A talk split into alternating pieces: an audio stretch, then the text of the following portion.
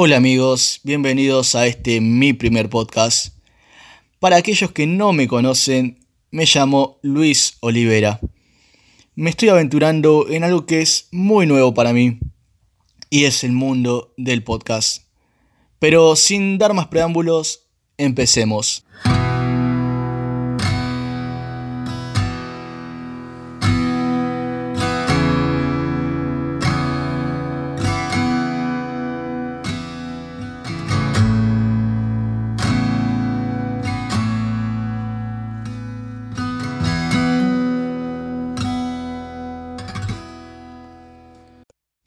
Muy bien, ¿cómo están? Esto es algo que no estaba en mis planes. No estaba nada planeado. Si alguien me hubiese dicho que hoy estaría sentado grabando y editando un podcast, no lo hubiese creído. No lo hubiese tomado en serio. Y no porque no me guste hacer esto. Creo que es una de las cosas que más me está gustando. Es algo que también tenía muchas ganas de hacer hace mucho tiempo, pero no encontraba la oportunidad. Muy bien, y ahora estamos empezando, estamos dando los primeros pasos, siempre los primeros pasos son los que más cuestan. Cuando uno quiere empezar un proyecto o cualquier cosa que te guste hacer, dar los primeros pasos son los más difíciles. ¿Y por qué podcast? ¿Por qué estoy haciendo esto? Yo lo veo como una forma en la cual Dios me está desafiando, también yo me estoy desafiando a mí mismo en enfrentar ciertos temores vergüenza, timidez, hablar. Me gusta hablar, sinceramente, pero generalmente lo hago con amigos, personas muy cercanas, familia, etc. Y no tanto con desconocidos o personas con las cuales no tengo mucha relación. Y también lo veo como algo muy personal esto. No, no va dirigido solamente como una reflexión y menos como una prédica. Esto lo veo como una bitácora, como algo que quizás en un futuro no muy lejano yo pueda volver a escuchar y pueda pensar en estas mismas palabras que estoy dando. Así que si Luis estás escuchando esto, es para vos. ¿Y cuál es el fin de todo esto? ¿Cuál es el propósito de este podcast? Yo lo veo como un pequeño aporte, un pequeño grano de arena en un mar de circunstancias y de procesos que tanto vos como yo estamos atravesando. Para dar un poco más de contexto, en el momento en el que estoy grabando este podcast, nos encontramos en pleno aislamiento social por el coronavirus, por la pandemia que está afectando al mundo. Tanto la economía como la salud no están dando abasto y generalmente hay muchas personas afectadas, pero no, no estoy diciendo esto solo para alarmar y para preocupar a las personas, sino porque seguramente muchos, como yo, se habrán preguntado por qué está sucediendo esto, cuál es el propósito que hay en todo esto. Como sabrán, el 2020 empezó de una manera muy llevadera, a mí me gustó cómo empezó el año. Eh, veníamos de conferencias, veníamos de eventos evangelísticos, salidas. Yo vi milagros. Seguramente en algún momento pueda contar sobre estas cosas que pude ver en este tiempo. Pero veníamos muy bien, veníamos con mucha euforia también. Estábamos todos muy expectantes de lo que iba a ser Dios. Recuerdo que hace poco escuché que se estaba cumpliendo una profecía de un profeta, Bob Jones, eh, en la cual había un equipo de fútbol americano que no ganaba hace más de 50 años el Super Bowl y lo ganó. Lo ganó hace, hace poco, en febrero. Y la profecía decía que cuando este equipo gane el Super Bowl, iba a venir un gran avivamiento. Y todos estaban muy eufóricos, todo el mundo estaba muy expectante, por eso también se iba a hacer un evento evangelístico en abril y no se pudo hacer también por este tema del coronavirus. Pero todo el mundo estaba expectante, yo también. Tengo que ser sincero, estaba muy expectante. Y cuando. Cuando llegó esto, fue como un golpe, pero no un golpe que te deja tirado o un golpe que te deja desmayado y no te puedes levantar, sino como un cachetazo para ver con más claridad, que te despierta. Y todos teníamos preguntas, ¿cómo, cómo puede ser que esté sucediendo esto? ¿Cómo puede ser que eh, de estar tan eufóricos, con tanta alegría, con tanto, con tanto entusiasmo, estemos en silencio? Todo se haya puesto en pausa. Teníamos planes, teníamos agendas, pero sin embargo Dios permitió que, que esas agendas se pongan en pausa. Y todo el mundo estaba haciendo preguntas. Yo creo que eh, en este tiempo en el que todo se puso en pausa, lo que no se puso en pausa son las opiniones. Las, opiniones de las personas. Todo el mundo está opinando sobre esto. Todo el mundo saca sus propias conclusiones.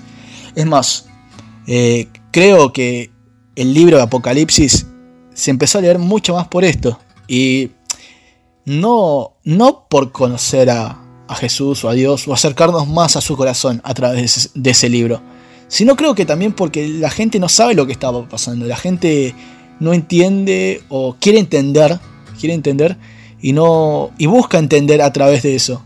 Y está desesperada y empezó a leer y, y empezamos a buscar a Dios, que está, está bueno, está bueno también que, que Dios nos lleve a veces a estas situaciones para buscarlo más a Él. Pero yo le preguntaba a Dios, hay cosas que no entiendo de todo esto. Hay cosas que, obviamente esto no lo digo de frustración ni, ni para frustrarte tampoco. Lo digo como una experiencia mía que yo le preguntaba a Dios y pude ver algo, pude entender ciertos aspectos de lo que estaba sucediendo, pero Él no me permitió entender más allá de lo que yo necesitaba entender. Y venía meditando mucho en el pasaje de Daniel 12.3, en el cual dice que los entendidos resplandecerán como la, luz de la aurora y brillarán y enseñarán a las multitudes. Y, yo decía, Dios, no puedo entender esto. Es increíble que en esta situación esté mi, entendimiento tan nublado o, o si no está nublado, no me permitas ver todo con claridad. Y, y yo decía, si no puedo entender, no estoy siendo luz, no estoy reflejando a Cristo como debe ser. Y tampoco quería llegar a la frustración, pero me, me, estaba dando vueltas mucho ese pensamiento de no puede ser que no entienda lo que está pasando.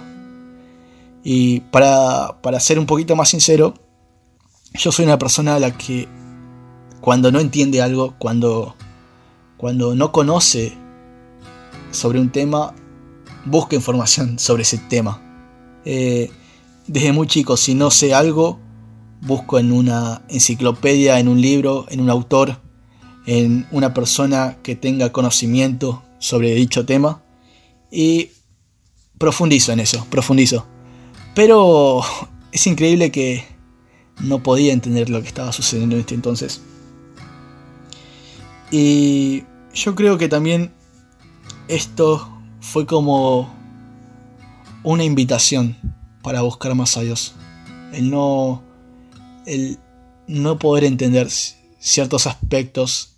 No solo, no estoy hablando globalmente, sino también personales. Ciertos aspectos que yo estaba viviendo en esta cuarentena. Y creo que ahí es cuando está Dios. Dios no nos permite entender algunas cosas para que vayamos a, dialogar con Él. Y creo que ese es el fin. El fin no está en entender lo que está sucediendo, en, en poder tener más conocimiento, sino en aprender, en dialogar con Dios. Ese es el fin, no no la respuesta, sino quién la da, en quién la buscamos. Porque yo podría pasar años y años sin, sin entender un tema, pero nada quita la satisfacción de a quién voy a buscar. mientras tengo dudas, mientras tengo incertidumbre también. Y si hay algo que estuve aprendiendo mucho en este tiempo es a aprender, aprender. Cuando no entiendo algo, primero tengo que aprender un tema. Y veía que Jesús me estaba pidiendo algo. Me estaba pidiendo acercarme más a Él. Me estaba pidiendo que busque más su corazón. Y que aprenda de Él. Y la humildad está en eso. Que aprenda sobre la humildad. En reconocer que no, no entiendo algunas cosas. En decirle a, Jesús, no entiendo lo que está pasando. Dios, no entiendo lo que, lo que está sucediendo. Sin embargo, te busco a vos y no me, no me interesa si puedo comprender la situación en un tiempo o en, mucho, en un lapso mucho más largo, sino estar con vos y, y poder disfrutar de eso.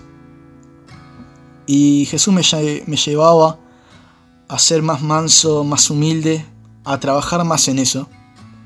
Porque si algo que pude también aprender en esta cuarentena es cuando Jesús te dice, aprendan de mí, aprendan de mí que soy manso y humilde. Aprendan de mí, no busques entender, primero busca aprender de mí, aprender de, de cómo, cómo es mi corazón, cómo es mi carácter. Y yo pude entender que antes de comprender un tema tengo que aprender. Y aprender de Jesús es el primer paso para todo. No es tiempo de sacar nuestras propias conclusiones sobre algo. Generalmente queremos entender para poder tener conclusiones, para poder eh, tener una respuesta para ciertas preguntas, pero no busquemos sacar conclusiones, sino de, de aprender de maestro. Y yo me encontraba así. Eh, no estaba listo, tenía dudas y hay algo con lo cual no estoy para nada de acuerdo. Y es una frase muy conocida que dice que cuando el alumno está listo, el maestro aparece ahí. Y en este caso no pasó eso. Yo no estaba listo. El maestro no solo aparece cuando estamos listos, cuando estamos en un nivel que decimos, bueno, puedo hacer esto. Él nos llama en medio de las dudas, en medio de mis incertidumbres, en medio de esa encrucijada en la que me encuentro a veces. Y quizás no estamos listos para nada en esta cuarentena. Pero el maestro nos sigue llamando a pesar de eso. Quizás te estás encontrando en una situación en la cual no podés salir y no estás listo para para un maestro, según el mundo pero Él nos llama. Él llamó a sus discípulos cuando estaban en cualquiera. O sea, soy un pecador, no, no soy digno, no soy digno de vos, perdóname Señor, decía Pedro. Y sin embargo Él los llamó. No estamos listos. El Maestro simplemente aparece porque desea pasar tiempo con nosotros. Es tiempo de aprender de su forma de ser. El Maestro está ansioso por enseñarnos. No lo busquemos solo para entender algunas cosas, Busquémoslo porque Él simplemente desea pasar tiempo con nosotros. Él desea enseñarnos. Él disfruta enseñarnos. Él es el maestro y lo que más desea es profundizar en nuestros corazones y que nosotros profundicemos en Él.